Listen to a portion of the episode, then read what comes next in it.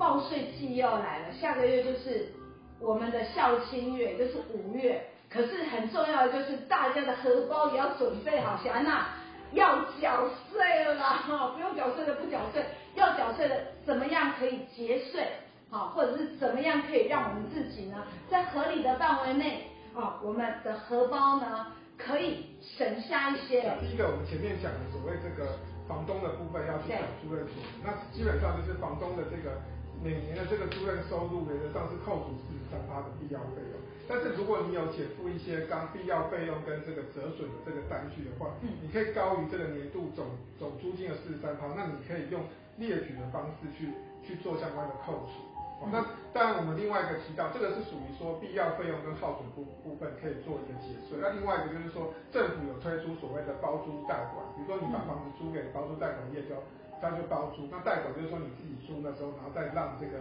包租代管业去管理。那如果你透过这些包租代管去管理的房子的时候呢，你变成不管你是租当做社会住宅或一般住宅使用，你都有去所谓的六千到一万五的这个免税额，好，那这时候你就可以占用说你缴的这个所，未来你缴的这个租赁的所得税就会变少，好，那所以就要占用这两种方式来做节税。那再来就是说申报部分，其实就提醒大家说，今年度的这个每年是我们的每年的这个基本生活费的部分是提高到十九点二趴，所以你如果有差额的部分可以做扣除。那另外就是说，如果你今天有你你的所得是超过六百七十万，有可能会有基本税负制的问题。那你你在买所谓未上市股票的时候，你就或者是说私募股票有获利的时候，你就是要去缴税。那另外就是说，提醒大家，之前有讲到房地合一税二点零，好，那如果是你在去年的七月之后。买卖房屋，然后你同时取得房子在一百五零五年之后的话，你要缴房地合一二点零。但是如果你是在去年的一月，呃，去年的一月一号到六月三十号之前，你买的是一百零五年七月一号之后的房子，你适用是房地合一一点零，缴的税会比较少。那另外就是说，有一些纾困的措施，大家可以上网去注意一下，说你是特定的行业，你可以缴的税也同样有一个免税额可以做减。嗯，那最后的话就是刚刚有提到节税的这个每年，其实这个综综合所得税每年这些节税的部分，其实这个节税五招，其实大家以后在报税的时候都可以使用，包括说第一个刚刚霆嫂讲的这个保险费的扣除啊，嗯、还有说医疗生育费用的扣除，还有捐赠费用的扣除啊，哦，还有所谓自用住宅利息的这个房贷利息的扣除，以及这个房租这个支出的扣除，同样你就可以善用这些扣除额，就可以增加，哦，你可以减少减少一下你每年要去。缴这个所得税的这个金额。我们先问第一个问题好了，来，请我的神队友，这个房租收入啊，要怎么样进入这个科这个所得税？国税局它是不是一定可以查得到？不知道大家有没有注意一下，这个国税局在去年十月有启动这个个人间房屋租赁所得专案查核作业计划。嗯。那最近国税局又大概三月的时候有公布说是。针对五户，就说你名下如果有五户的话，他会开始查税。好，所以一个重点呢，你一个门牌，如果今天就是现在很多人很聪明，他怎么样去做这个被动收入哈？好，他就是买了一间，然后他隔成好多小间，对，好，隔成好多小间，那他的门牌如果不一样的话，其实都算一户哦。所以你可能你只有两间小套房，等于开始。那这样你就两户，如果你有五间小套房，拍谁你就是五户哦。对。哦，OK，好。现在其实租，就所谓的房租收入，就所谓的租赁所得。对。所以每年在申报所得税的时候，你可能就是必须要去申报租赁所得。对。那我们现在刚刚提到说租赁所得的部分，就是如果你要去申报租赁所得的时候，你就要注意说，现在今年。不管今年或者是之后，你在报租赁所得的时候，你就是全年的租金收入要扣除这个必要的耗损及费用，就是说你可以扣除这个费用的部分是扣除你的租金的四十三趴，叫做扣除的这个必要费用。所以大家就是说，如果你今天没有相关的单据去做一些列举，关关于这些耗损跟这些费用，就是说你修缮啊，你那些耗损啊，这些折旧成本，或者说你相关的这些成本在。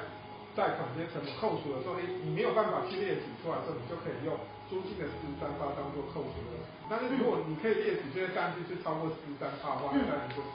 可以拿这些单据去去去抵说你的费用。嗯，所以大家就给大家一个观念，就是你现在在缴租赁所得，你要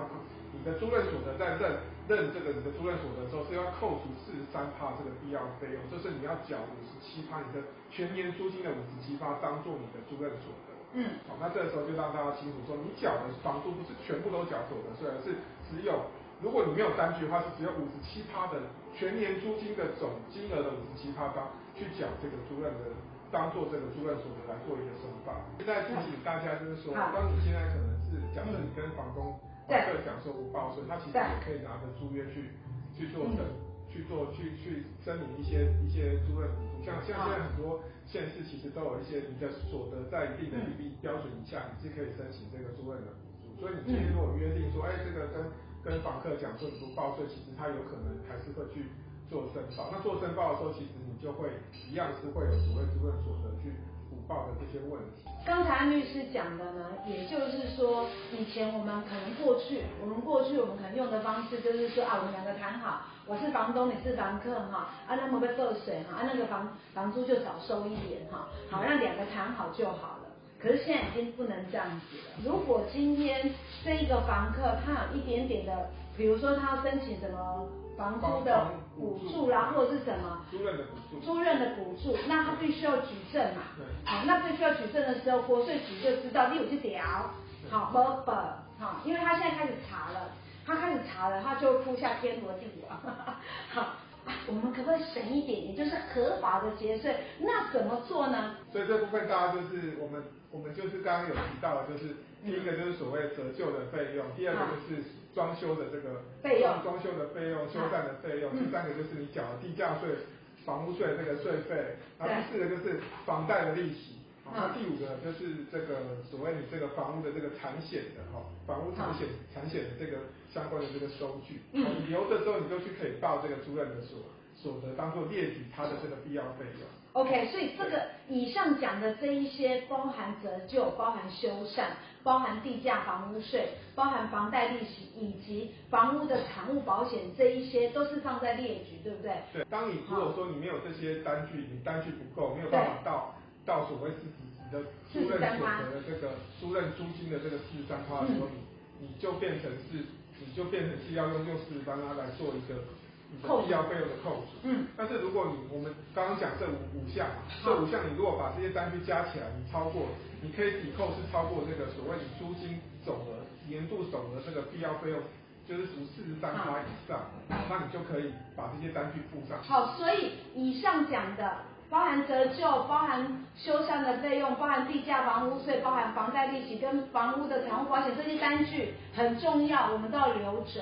一年一度你一定用得到。好，一年一度你一定用得到。那如果超过了四十三趴的基本额，那你就用列举的方式去去帮你自己做一个合理合法的节税动作。那另外很重要是，除了这样子的方法可以节税，那另外一种方式是什么呢？来，神队友。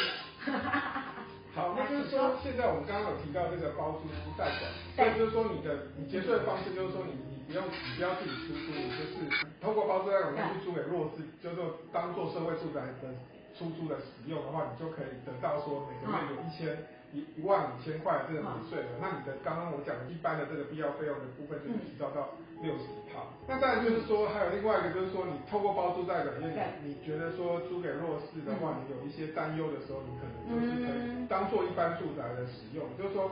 呃，你透过包租代管业去出租给，出租给一般的，可能是一般的民众。嗯。那这个时候，当然你的，我们刚刚讲两千，如果说你个月租两万块，嗯，那可能就是每个月呢就可以扣除，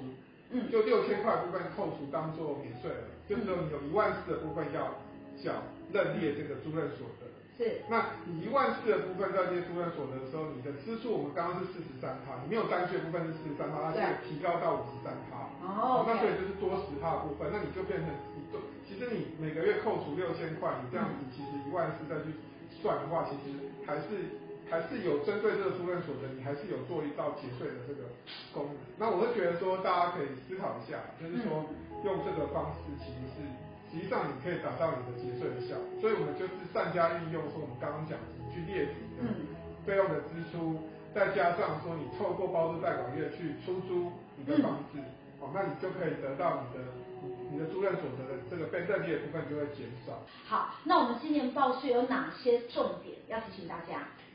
对，那这个就是第一个重点，就是说现在的这个基本的这个生活费，每个人，比如说你今天你今天抚养的这个，不管你是你自己本身，或者是你抚养的这个小孩，或者是父母，你每个人就可以去生活费可以提高到十九点十九点二万。这个时候你就会说，你的所谓的你的免税额加扣除额，可能你的基本生活费用大于免税额加扣除额的话，你可以额外再增加针对这个生活费的部分，你可以再去做相关的扣除。那所以说大家在计算的时候就可以。大概注意一下，说你申报的这个抚养的人口是大概有几个？你自己家这样抚养人口有几个人？啊，那所以你就会增加到这个，你包括说你相关的，你抚养的人口越多，其实你简单讲，就是你抚养的人口越多，你其实可以扣除的金额其实是今年是更增加的。再来就是说，我们这个呃，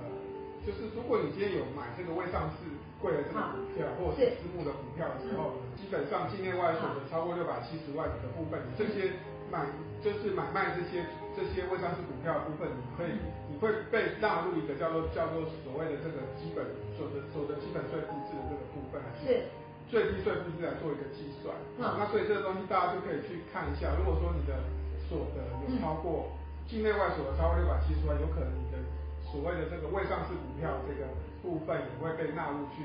必须要去做相关的缴税。哦，好，大概注意一下啊，这个是针对内国内外所得，你加起来六百七十万以上，对，好，那有可能你就要注意到这一个讯息，好不好？哈，好，那再来还有呢？是房地，我们上次讲的房地合一的对二点零嘛，所以就是跟大家复习一下，就是说现在在在去年的去年的时候，其实是呃我们去年在在一百一百一十年七月之后，你有买卖房子的时候，你可能会适用到房地合一二点零。那这时候你在持有两，比如说你在持有两年内交易，你会被课征到四十五趴。嗯、那两年到五年未满会课征到三十五趴。嗯。那五年以上到十年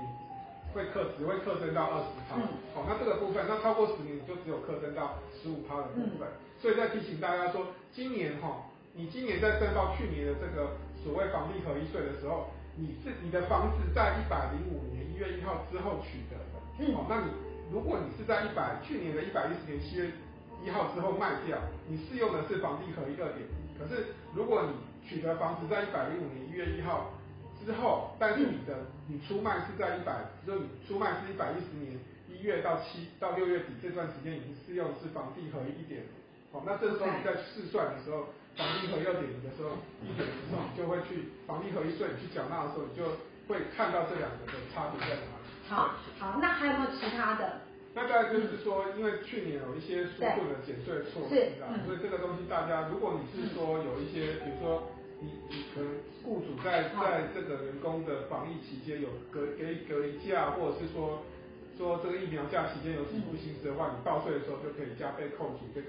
这个这个部分，好，那另外就是说，你如果你是所谓的这个医事人员，也可以有加成的这个扣抵税额的部分。哦。对，那这样子就是说，另外你因为因为疫情的影响，你导致收入，比如说你今天是实习业务者，你导致收入，嗯，你的去年收入导致减少三成，你也可以减负证，你会增加你抵税，抵税的部分也可以加成适用。最后有一个节税五招，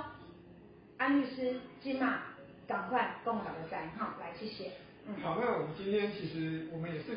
这个整理下，你不管其实每年报税都会用到这五招了。好，那就是大家不要只是用网络上填一填了，就是可能是到最后几个礼拜，他没有办法随便网络上填一填就就没有注意到这个其实可以少缴一些税。第一个就是说，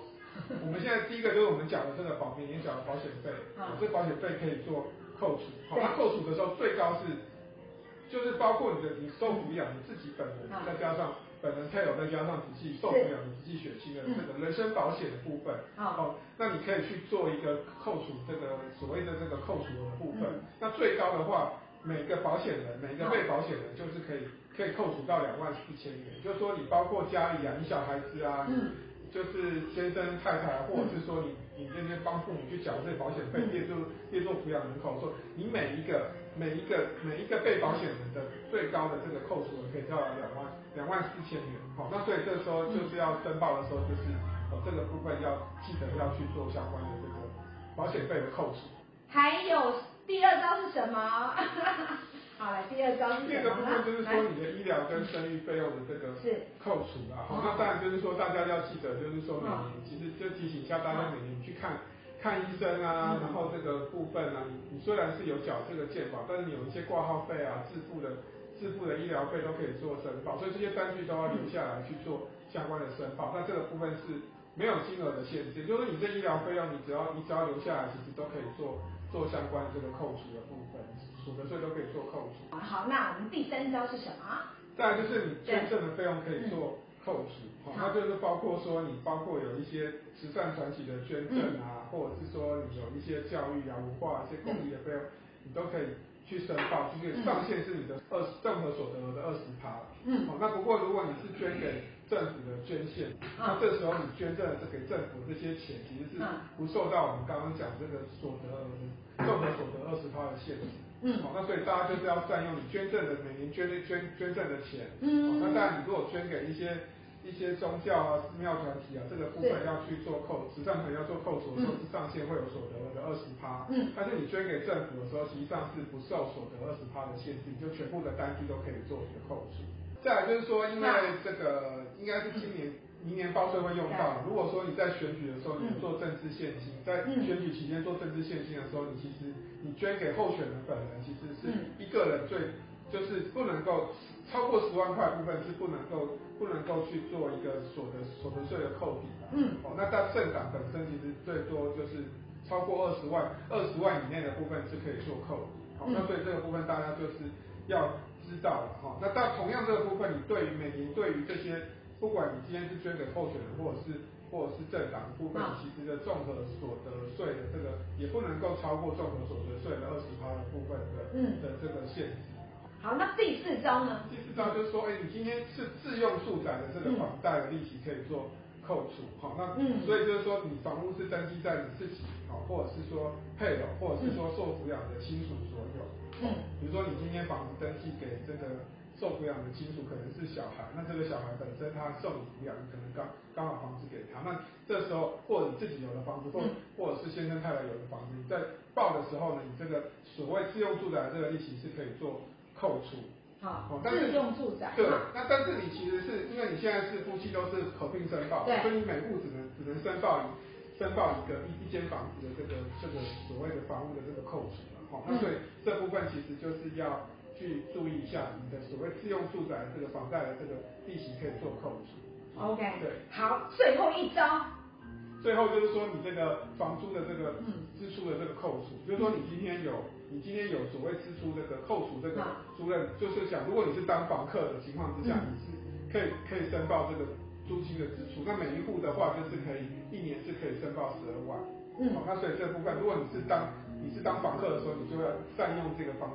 这个租金的这个房租这个支出的这个扣除，嗯，今天讲的跟大家都有关系，就是五要报税了。那至于报税，我们怎么样去合法节税？然后如果你是包租包租公跟包租婆，你应该如果你有五栋以上的，你要注意了，因为去年政府就开始十月份开始就慢慢的在查了，好，所以可能到明年很快的，如果你有三户以上。也是他们查核的稽核的对象了哈，所以我们怎么样从现在开始，我们就做好万全的准备，好，然后我们该缴的税一毛也不要少，好，可是我们该结的一毛也不要多，好不好？好，我们就这样子把自己弄得圆圆满满的，好，然后该缴的缴出去，就让今年岁岁平安，好好的度过。